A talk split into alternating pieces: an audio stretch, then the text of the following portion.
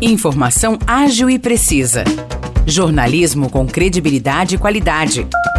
92 News. 92 News. O podcast do Jornal da 92. Oi pessoal, tá no ar mais uma edição do podcast 92 News. Eu sou Nicolas Santos e deixo você bem informado nesta sexta-feira. Primeiro uma atualização sobre aquele ataque a facadas que aconteceu em Poços de Caldas na última terça-feira. A monitora de uma van que entrou na frente de uma criança para evitar mais vítimas durante o ataque recebeu alta na tarde de quarta-feira.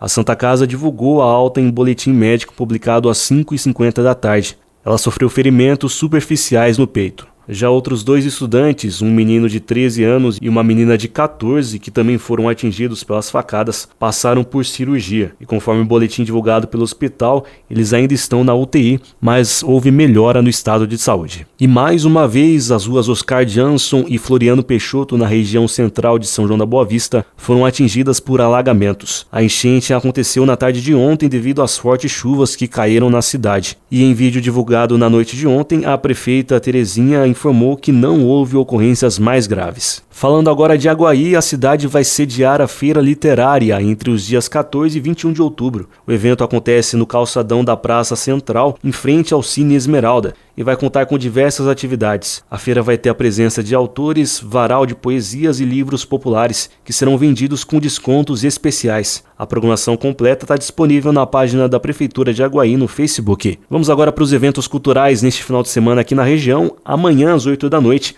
o Teatro Municipal de São João recebe a Noite Portuguesa. Nesse espetáculo, o grupo folclórico português Casa de Portugal de Campinas apresenta danças e músicas lusitanas. Os ingressos devem ser trocados por 2 litros de leite. E ainda em São João, só que no domingo às 8 da noite, tem um concerto ZPTV no Teatro Municipal. Trata-se aí de uma apresentação de música clássica, trazendo a obra de Mozart e Schumann. A entrada é gratuita e os ingressos devem ser retirados uma hora antes no próprio Teatro Municipal. E a Goza Prata realiza amanhã a Festa das Crianças, a partir das duas horas da tarde, na Escola Capitão José Urias. O evento oferece música, brinquedos, pipoca, algodão doce e sorvete. Já no domingo, a partir das 10 da manhã, no Boulevard, tem um Anima Bairro, um evento gratuito que oferece também brinquedos, pipoca e algodão doce para as crianças. Eu fico por aqui, pessoal, e para saber mais detalhes das notícias, você já sabe, é só conferir nosso jornal na íntegra no Facebook 92FM São João. Um forte abraço a todos, excelente final de semana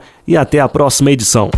Para mais notícias de São João da Boa Vista e região, acesse 92fm São João.com.br ou siga 92fm São João nas redes sociais. 92